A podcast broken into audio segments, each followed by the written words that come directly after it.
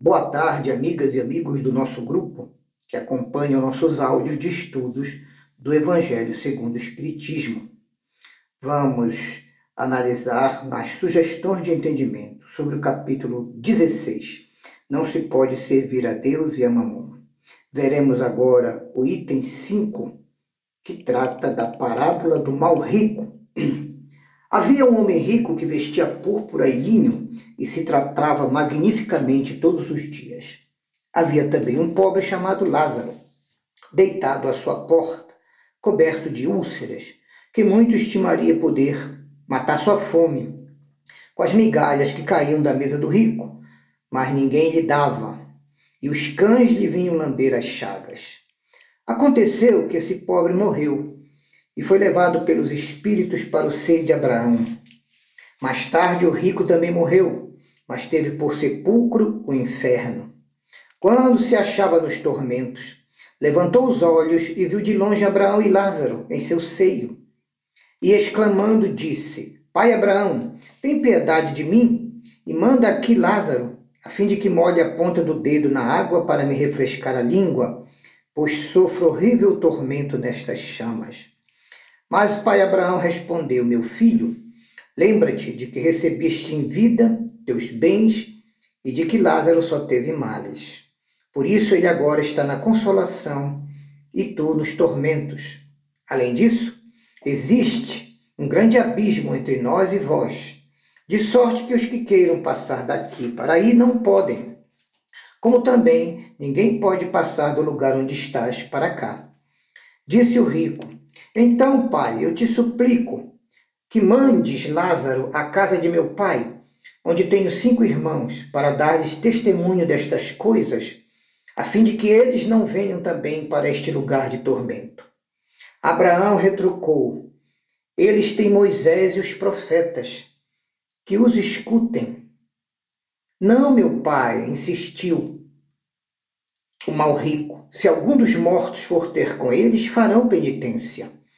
Mas Abraão respondeu: Se eles não ouvem a Moisés nem aos profetas, também não acreditarão, ainda que mesmo que algum dos mortos ressuscite. Evangelho segundo Lucas, capítulo 16, versículos 19 a 31. Esta parábola de Jesus nos coloca uma comparação de duas situações bem distintas de vida dos homens na terra. A de um homem extremamente rico o mal rico, e a de um homem extremamente pobre, o pobre Lázaro. Quando as almas desses dois homens chegam ao mundo espiritual, Jesus informa que essas condições se invertem. O mal rico passa a ser paupérrimo de alegrias, paz e bem-estar, e rico de tormentos e culpas. Mas o pobre Lázaro torna-se rico de bem-estar, alegrias e venturas, com paz de consciência e grande felicidade por viver agora em uma morada celeste. Na vida material, o mal rico era avarento, orgulhoso, vaidoso e sem compaixão, dedicado somente aos prazeres da vida material, ao sensualismo, aos banquetes cotidianos, às honrarias e títulos que as ilusões da vaidade e do orgulho tanto valorizam. Em suma, ele tudo possuía, tudo gozava, tudo adquiria, e nada lhe faltava que o seu dinheiro não pudesse comprar, para o seu prazer e para o seu gozo. O pobre Lázaro, pelo contrário, era simples, humilde, conformado, sem nada ter, e esmolava em frente à porta da mansão do rico, pedindo que lhe fosse dado ao menos uma sobra dos banquetes e jantares festivos que o rico patrocinava todos os dias. Era uma expiação kármica que Lázaro vivia. Mas ele não se revoltava contra a vida, nem contra o mal rico, nem contra a sociedade, muito menos contra Deus. Ele sofria resignado e obediente. Essas condições de vida duraram alguns anos, até que a morte chegou para Lázaro, que, quando despertou no mundo espiritual, se viu em uma situação totalmente diferente daquela que vivera na terra. Estava em uma morada feliz, ao lado dos entes queridos e dos seres espirituais do bem, numa região celeste, junto com o pai Abraão.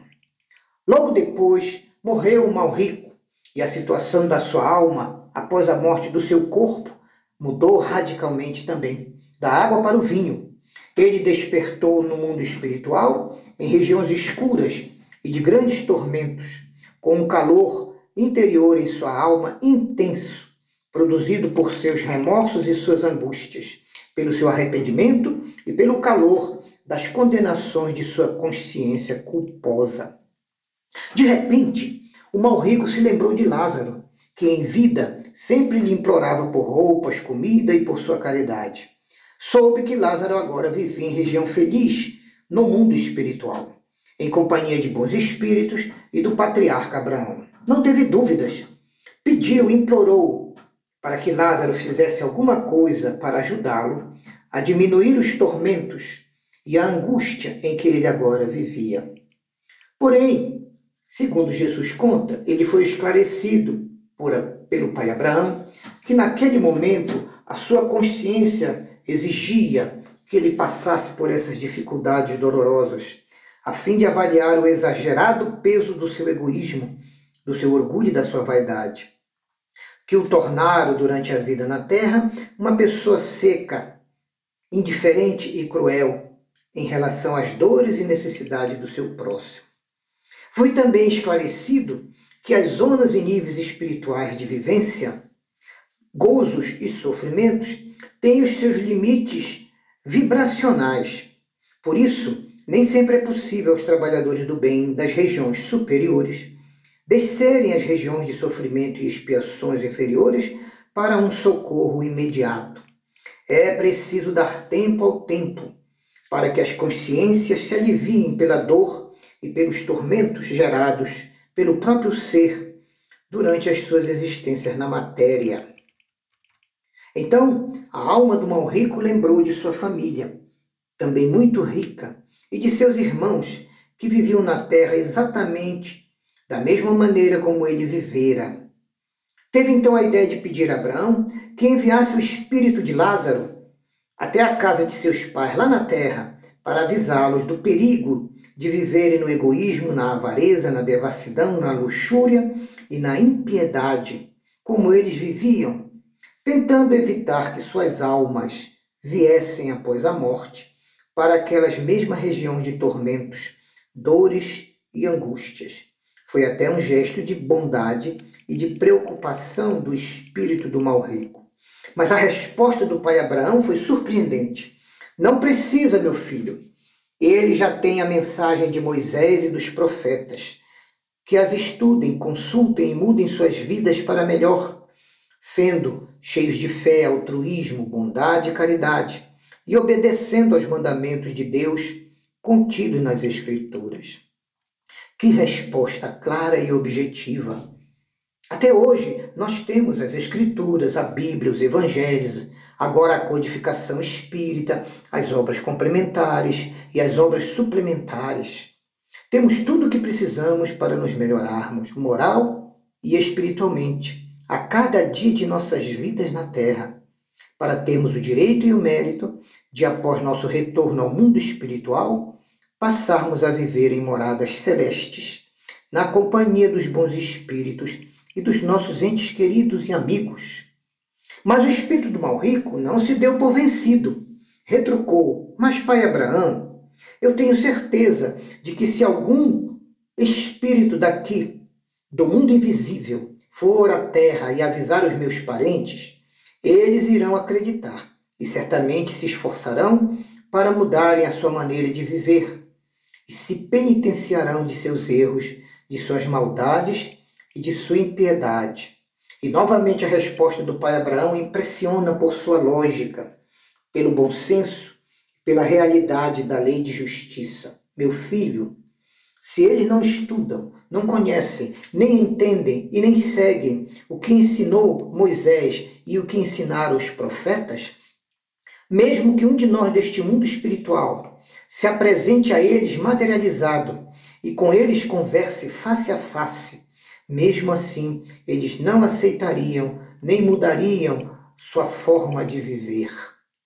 Quer dizer, esta história de Jesus nos ensina que se a pessoa não se convence e nem se converte, conhecendo e entendendo os ensinos das Escrituras, do Evangelho de Jesus, da codificação espírita e das obras que comentam esses livros de redenção moral e espiritual, muito pouco adiantará apresentar a eles uma grande quantidade de fenômenos mediúnicos, de avisos, cartas e mensagens dos espíritos, ou até mesmo a presença de entes queridos desencarnados, que isso não irá transformar para melhor nenhum deles por um passe de mágica.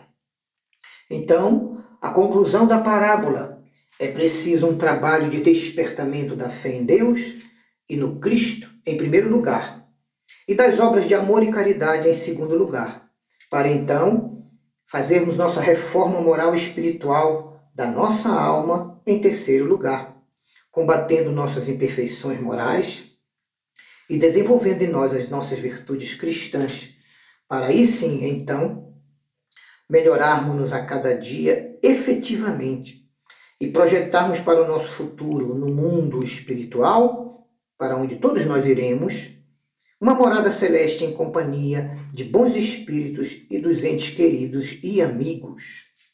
Vale a pena notar, nessa parábola que Jesus conta, ela é cheia de vida, de relações, de diálogos, e toda ela ocorre no mundo invisível, que é o mundo dos espíritos, porque todos os personagens da parábola e do ensinamento já estavam desencarnados.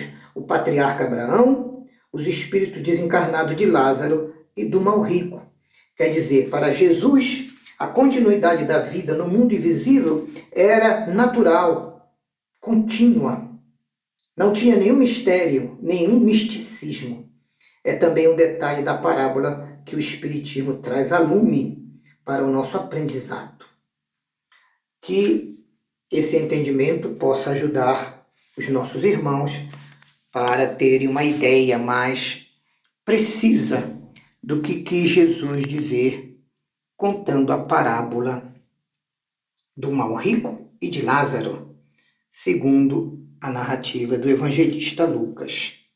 Obrigado a todos, muita paz e a luz do Evangelho continue a iluminar os nossos caminhos. Graças a Deus.